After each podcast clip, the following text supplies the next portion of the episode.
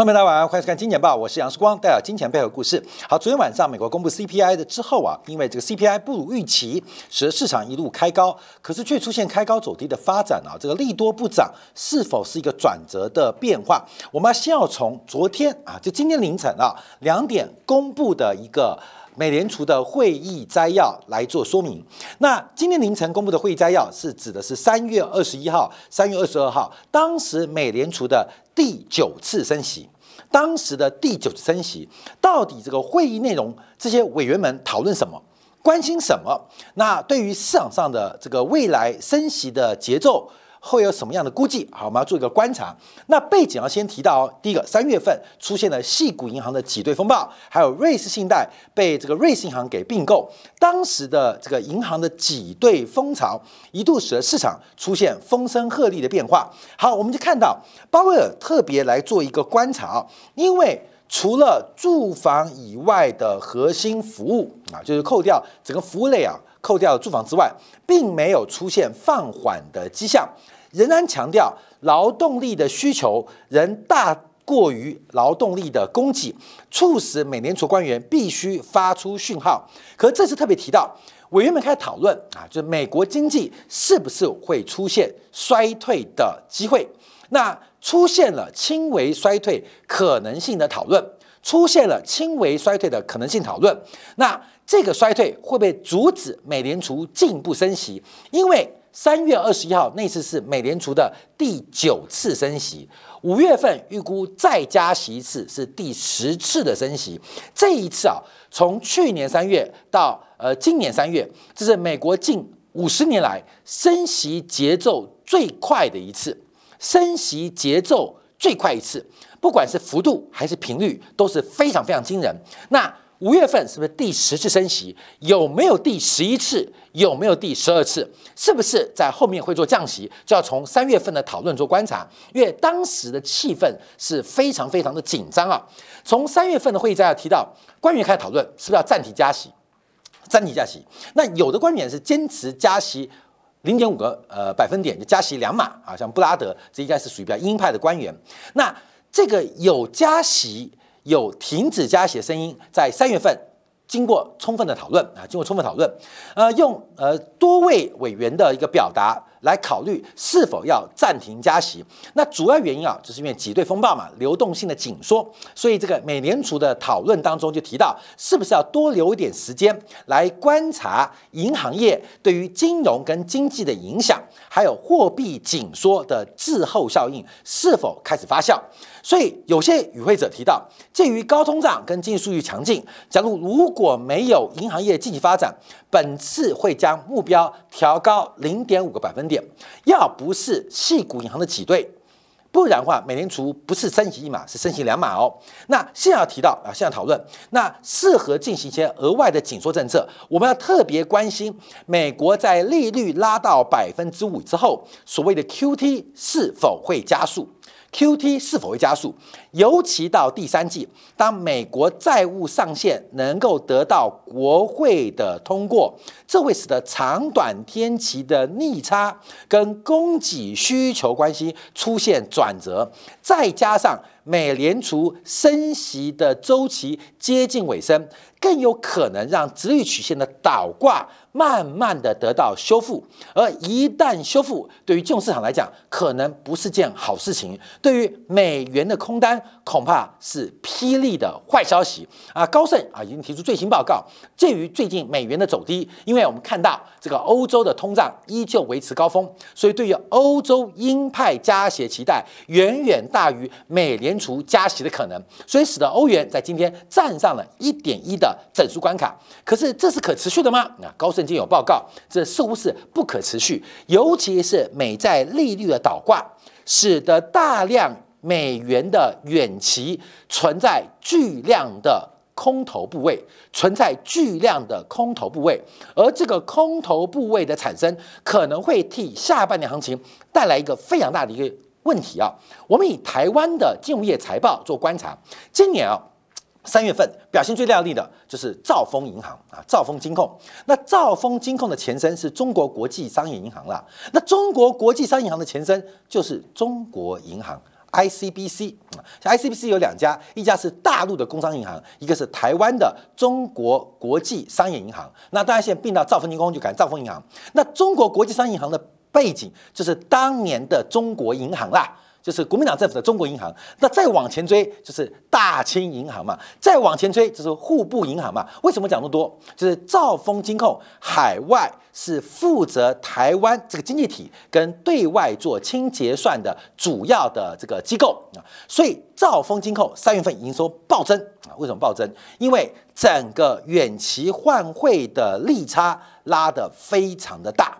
那另外一个对比的是台湾第四大的寿险公司星光人寿，三月份大赔，三月份大赔，为什么大赔？也因为美国利率的倒挂，让远期的台币变得非常昂贵，避险成本大高，呃大大幅增加，所以就是星光人寿赔的钱被兆丰银行给赚走了，兆丰银行赚的钱等于就是赚。台湾保险公司星光人寿的钱啊，各位要注意哦，这是远期的汇价、远期汇率，这个 forward 哈，这个跟 future 类似啊，一个是远期，一个是期货，那就远期的倒挂形成了一个非常鲜明的对比哦。我们在这个见面会当中有特别做个说明，所以要特别观察这个美国利率周期当接近尾声，再加上量化的变化，就要值得做观察了。好，那我们看一下。呃，在昨天的会议摘要特别有做一个重点，就是为什么为什么会议的记录记录啊，这公布跟市场的反应啊，感觉出现一个转向，也就是市场是相对偏于鸽派，甚至预期在年底前还是有两次加降息的机会，还是有两次降息的机会。还是有两次哦，那这个变化在哪边啊？主要原因就是在这一次美联储讨论中讨论到轻度衰退，讨论轻度衰退，可是衰退不会太久哦，因为明年开始就逐步要复苏，大概在二零二四年，这个产出会微幅低于潜在产出，形成了一个需求不足的短暂现象。那随后两年就会快速的回升了。可是市场上终于讨论到。终于听到了美联储在讨论衰退，那这个讨论衰退是不是就代表紧缩周期的尾声呢？看到没有？已经升息九次了，打你脸打九次了，现在才开始衰退，等于现在脸皮实体经济啊，才有一点点痛感。这个美国的通胀很顽固哦，美联储八通货膨胀八九次了，终于通胀说哦。有一点感觉哦，这个通胀的顽固性是非常非常的惊人啊！所以，我们看一下，我们看一下，呃，整个美联储的利率预期跟市场上的利率期货出现了一个呃扩大啊，就是呃这个扩大，就是呃看法不同啊。那鲍威尔他们提到，主要原因是隐含风险，还有流动性溢价的干扰。其实这就反映在美元身上哦，就反映在美元身上，市场的隐含风险、隐含的风险，还有流动性溢价。导致了美联储跟市场指标出现了背离。我们从点阵图观察啊，今年的中位数应该是来到五点二五，到什么时候？到年底之前，美国应该会再升息一次，而且会持续到年底。可市场上的反应是认为下半年这个利率会降到百分之四点五的左右的水平哦。那这个变化的差距，我们可以直接解读，就是隐含的风险。还有流动性的溢价，目前这个风险偏好太高了啊。另外，流动性的溢价太多了，导致上上出现了不同的一个判读啊。所以我来看一下啊，看一下这几天官员的讲话，官员讲话。其实，在昨天呢，前天呢，有几位今年有投票权的官员进行了一个说法，那主要是鸽派的，包括芝加哥美联储特别提到，因为他是鸽派的，鸽派的，他认为啊，应该要谨慎，谨慎。过度的加息，五月份可能会暂停加息。那股市比本来就是鸽派的啦。白一个，芝加哥经济有多差，你知道吗？沃尔玛都要把芝加哥店给关了。芝加哥是美国前三大的城市，沃尔玛竟然在芝加哥活不下去。那活不下去的理由是芝加哥的治安坏透了，而且很难打入啊，很难说服芝加哥的消费者来沃尔玛来进行采购。所以现在沃尔玛要从芝加哥退出。那作为芝加哥分行的行长，他当然有感受到景气很糟糕嘛，啊，他本来就鸽派的，所以他认为应该要暂停加息。好，另外是费城分行的啊，费城分行他认为加息到百分之五之后就够了啊，要维持一段时间。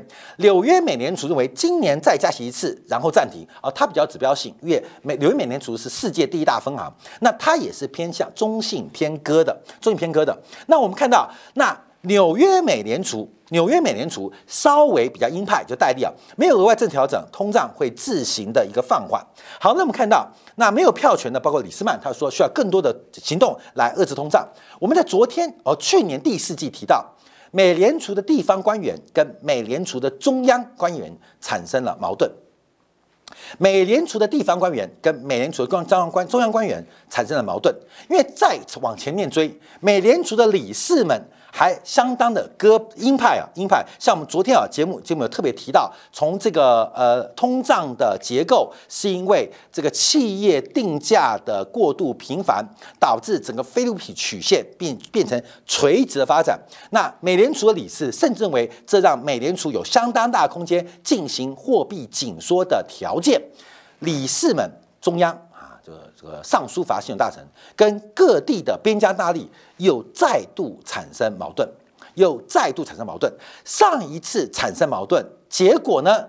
美国股市大涨，美国国债大涨，美元起跌，黄金喷出。那昨天啊，昨天到前天，过去四十八小时，又发生了联邦的委员们、理事们跟分行的总裁出现了矛盾。按照去年第三季末第四季的惯性，应该会看到美股大涨、美债大涨、黄金喷出。可是昨天之后啊，昨天的表现是走了只有六十分钟好戏，随后就出现开高走低的变化。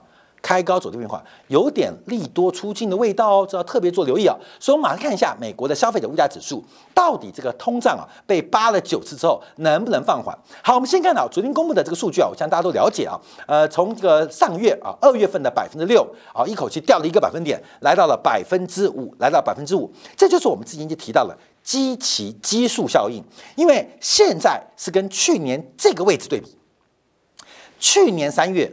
是美国的消费者物价指数才刚刚创下近本世纪以来最高啊，那时候是创新高，就是六点二、六点八、七点零、七点五、七点九啊，这是三月份是低波高点，四月份拉回，五月、六月再创新高，所以未来我们看到在基期效应不断垫高的基础之下，四月、五月、六月。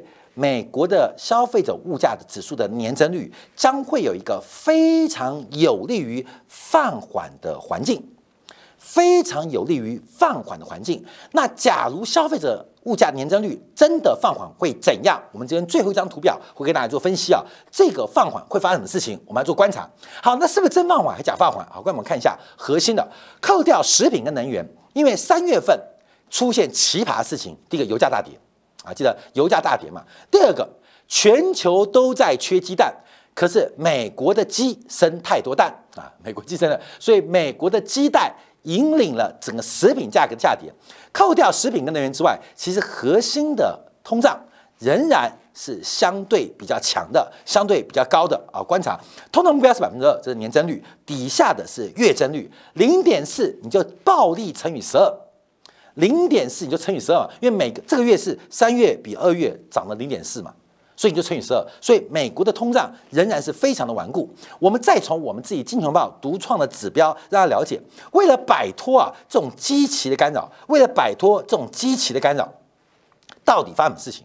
我们还是用三年以来，从二零一九、二零二零年、二零二一、二二到二三哦，四年啊，四年嘛。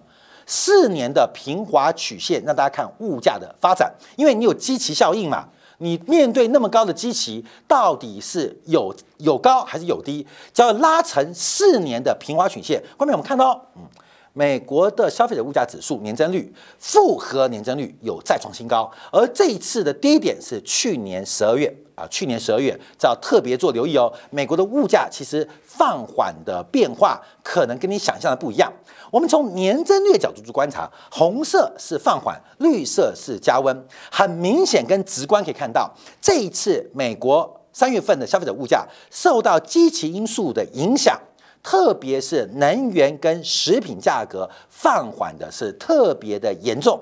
食品跟能源初级生产资料跟初级的生活资料出现了非常明显价格涨幅的放缓，那这会有扩散效应，导致了美国三月份的 CPI 出现明显的放缓。那还是提到，因为三月份正在挤兑。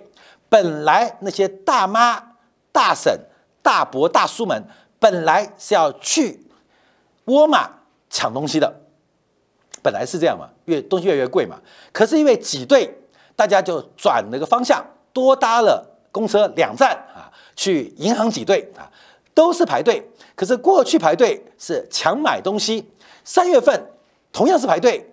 抢去银行提前啊，我们可以这样讲，所以这对于消费啊三月份的影响当然是有冲击的，不管是信贷的紧缩，还有市场的气氛，所以三月份的向黄是有本身畸形因素，还有包括宏观因素。可从月增率观察，哎，就要妙了啊！特别提到三个问问题，一个是生产资料跟生活资料的初级原料，所谓的这个商品通胀。那另外还有商品以外的制成品，就耐久材的消费通胀，那还有住房通胀，还有住房以外的服务通胀，我们就分别做观察。好，我们先看一下这个 CPI 的年增率的贡献值啊。那现在很直观可以了解到，就是呃这个油价、能源价格、能源价格已经形成近两年多以来啊首次是向下的负拉力。等一下我们会特别来做一个解读，特别做观察。所以本来啊从二零二一、二二、二三。贡献最大的能源啊，能源相关的能源成本，不管是天然气，不管是汽油，还是包括电力，现在在三月份已经成为一个负贡献的层次啊，负贡献层次。那另外比较强势的，我们看到是服务类的通胀仍然是高居不下，高居不下。那还有一个就是商品的通胀是快要进入通缩喽。商品的通胀快进入通缩，我认为商品的通缩快要来临了。商品的通缩快，这个商品指的不是原物料那个商品，是指的像呃手机呀啊，像电脑啊，像汽车这些的这个商品的通缩压力越来越大啊，越来越大。好，这个他会做观察。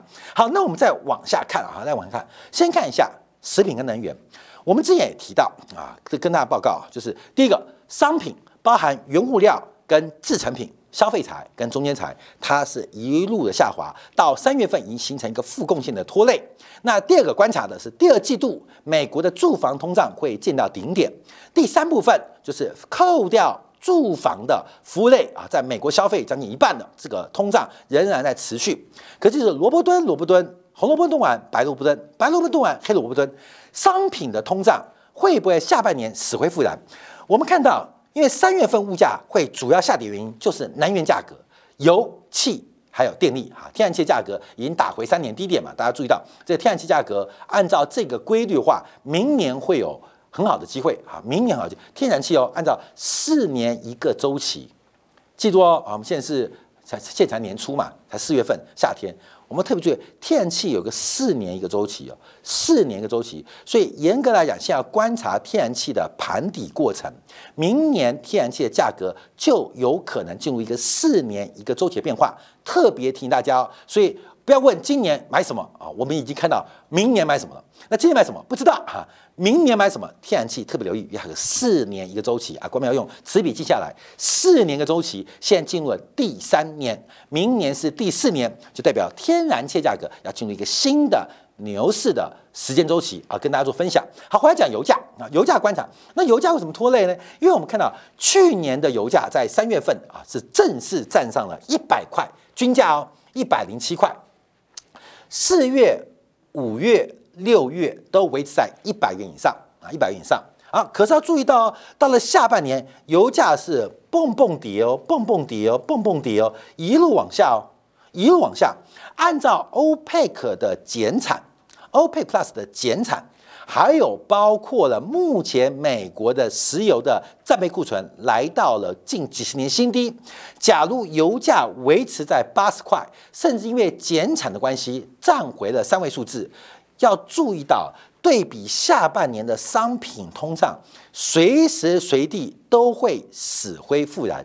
同样的是因为机器因素，同样是机器因素，需求或许不好，可是供给面形成了垄断的这个托拉斯进行大规模的减产，而这个减产要特别注意到 Q2 的行情。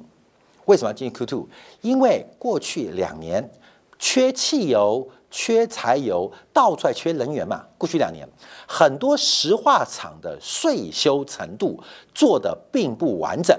譬如本来要排六十天的大税休啊，大休，可是因为呃需求太广，利润太高，所以可能要缩短成四十五天，或是能多短就多短，能不排税休就不排税休。今年第二季到第三季，全球范围内各地的石化厂都会进行过去该大修的大幅的整理啊，跟产能的修正。石化厂哦啊，包括。台硕也讲了嘛，他的这个石石化厂要准备大税收，那美国石化厂更一堆啊，因为过去两年汽柴油太热嘛，能撑就撑嘛，有东西不见得爆啊，只要不爆就 OK，所以拖太久了，所以今年第二季到第三季会有见到大规模的税收潮。那税收潮带什么意思？因为会买石油的不是你，会买石油的是这些石化公司跟炼油厂，他们把石油。炼解加工完之后，才会成为各式的呃呃这个精类啊、烯类啊、呃燃料油。所以对于原油来讲，今年的夏天进入夏天之前，其实原油的需求理论上会放缓很多。后面我们这个这个有特别观察，那这种叫利空，叫利空。那油价已经破底翻了啦，啊，油价已经破底翻了。油价已经破底翻了，那假如在利空的环境不跌，那就要特别留意哈。到今年下半年，油价反扑的走势，可能对于可能对于这个物价的影响。要特别做观察。好，那我们这边对比啊，这个小编把拉出来，就二零二零年、二零二一年、二零二二年跟二零二三年，把这个过去四年油价对于物价的影响。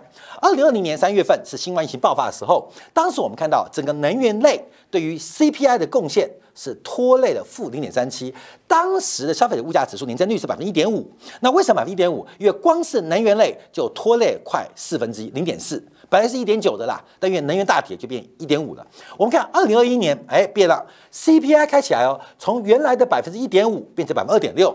那为什么会大幅走高？就是因为能源从负贡献变正贡献，由负转正。二零二零年三月跟二零二一年三月一来一回就差了快一点二个百分点，完全可以解释物价大涨的原因。到了二零二二年三月，我们看消费者物价年增率来到八点五，那为什么呢？因为原油的油价、能源类的这个呃，对于 CPI 的贡献，从原来的零点八六，有进步扩增了两倍，来到了百分之二点四。那现在现在因为油价大跌，形成了一个拖累的贡献。拖累的贡献，所以我们看油价的变化是值得我们下半年特别做留意的哦。所以在这次我们有分享八零年代当时 Volker 做了什么样的假动作，而这个假动作使得全球的物价出现了一个想象不到的变化啊！这持续分享。好，那我们看食品啊，最近啊，说起来话，嗯，什么都甜啊，就是吃不起甜。我们看到这个都吃阿斯巴甜，人工甜啊，真的甜好贵。我们看到这个糖价啊，其实已经很多的这个呃报告，这个糖价是不断的在做飙升。虽然在今天出现大幅拉回，可是我们看到糖价的走势越来越强。那它的走势折射什么？折射是气候，因为糖对于雨量的多寡，对于温度的高低非常敏感，不是甘蔗会死啊，不是这个意思啊，是雨多。糖分会低，哈，温度低，糖分会少；温度高，雨量少，榨糖，呃，这个糖的呃汲取加工会比较容易啊，比较容易。所以糖价的反应就是要反映气候的变化，值得大家特别观察。所以，我们把能源跟食品讲完之后，我们就要看一下这个能量组织啊，时间关系。好，我们看三项核相核心商品，扣掉食品能源，开始反弹。那住房。服务还有包括扣除住房的核心通胀这三个数字，好，继续往下做掌握。第一个，住房价格，好，住房价格在这一次 CPI 当中似乎贡献值有放缓，为什么？基期太高了啦，基期太高了，因为你同比基期是很高的基期啊，所以我会提到，你扣掉基期之外，其实美国的房价仍然贵的相当离谱。好，那下跌会怎样啊？下跌会怎样？下跌问题就大了。在过去几周，大家特别看到很多的投行或大亨提到了美国商业地产的问题。其实不是美国商业地产的，大陆的商业地产台湾商业地产现在不是都碰到极大的压力吗？第一个压力是这个出租的比例，像台湾更奇葩，因为台湾的商业地产很多是在保险公司手上。那金管会为了避免保险公司呃扭曲这些保险资金的这个分配，所以有要求最低投报率。那最低投报率又跟官方的基础利率有高度连结，形成了一个非常有趣局面。明明景气不好，还不能降房租，你还要涨房租。涨房租的原因是后面主管的监管单位所要求啊，所要求，这形成了一个智障。那美国没有这种要求，有类似的监管，所以使得很特别哦。目前目前房价假如涨不动。美国碰到的问题更麻烦，因为房贷利率百分之六，房贷利率百分之六，假如房地产的租金收入不能超过百分之六，房东是赔钱的；假如房价的资本利得不能超过百分之六，营造商、建筑商他是不愿意盖房子的啊！我们要注意，房子要盖多久嘛？最快两年，百分之六的利率哦，所以一百块投进去，一百块进去，第一年年底你的成本就是一百零六块哦，那第二年再乘一点零六，就变成一点一二多多多多多，所以房子盖进去，先不要管其他成本，光是你的资金成本，我以美国这种房子盖比较快为例啊，到额外增加十二 percent，也就是。房价的涨幅，它不能高于房贷利率，那会使得美国房地产的供给不足。我讲的不只是商业地产，是一般住宅。那商业地产问题就麻烦了，因为租金成本很高，可是又租不出去啊。那这会形成一个什么样的完美风暴？我们要观察，就形成一个智障，就是明明价格很高，可能租不去。那为什么不降价？因为不可能降价，降价跟破产。没有差别，跟细谷银行一样啊。好，再往下观察，呃，就是美国的实质的平均收入啊，是连续第二十个月下降啊，就工资的成长都被通胀给吃掉了。那这会反扑的，因为这个工资是最后的，所有物价上涨都是以工资滞后反应为结束，所以它迟早翻正。好，我们要观察这个指标啊，时间关系，我们赶快把这个指标讲完。好，各位，我们先把四条线拉出来，四条线拉出来。第一个，我们是用商业周期的美国两年期国债殖利率。另外，黑色线呢，就是跟两年期国债收益高度有关的非方瑞。另外，我们抓了另外两个，就是核心的 CPI 年增率，还有包括美国股市的收益率啊，收益率有四条线。这四条线到现在，哎，全部挤在一起。虽然最高的是核心通胀年增率百分之五点六，但应该还会再降啊，因为这个机器关系，它会慢慢往百分之五靠拢。而美联储光利率会慢慢往上调啊，来到百分之五附近。那两年期国债收益率会慢慢追随啊，慢慢追随这个呃非方瑞的数字。那美股的收益率很尴尬，现在来到百分之五左右。这个收益率不是分红率哦，看到没有？收益率不是分红率哦，这等于是本一比的导数了。因为真的赚多少钱，赚百分之五也不代表完全分配嘛，分出来一半的话就是百分之二点五的股息分配率，它其实低的啦。但因为我们要讲收益率，现在几缠麻花。纠结在一起啊，纠结在一起。那纠结会怎样啊？我们先看一下过去啊，这十年美国股市从六千多点涨到三万多点，背景是什么？就是 S M P 股市的收益率远远高于远远高于债券的收益率，远远高于资金成本，远远高于物价水平。这个巨大的差距就是股市最诱人的地方，但每一次这个差距一旦拉开啊，这缺口一旦拉开，都是多头；但缺口一旦收敛啊，那就是隐量隐约要带来资产价格修正的危机。因为你要去赚钱很难，那就是把钱变便宜一点点，分母变小就有机会。所以，我们看现在的纠结的情况，除了让资产的报酬率开始出现极大压力之外，另外就是美国直曲线的倒挂，在下半年要开始修补，而这个倒挂的结束，就是为什么美联储每一次启动降息，常常是空头的主跌段啊，现在大家也看了报告，过去十三次降息有十次继续大跌啊，继续大跌。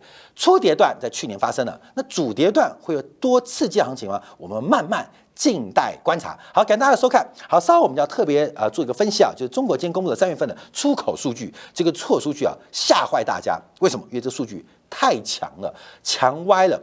那最重要是中国现在最大的出口品项是雨伞，是球鞋。还是手机，可怕都不是哦。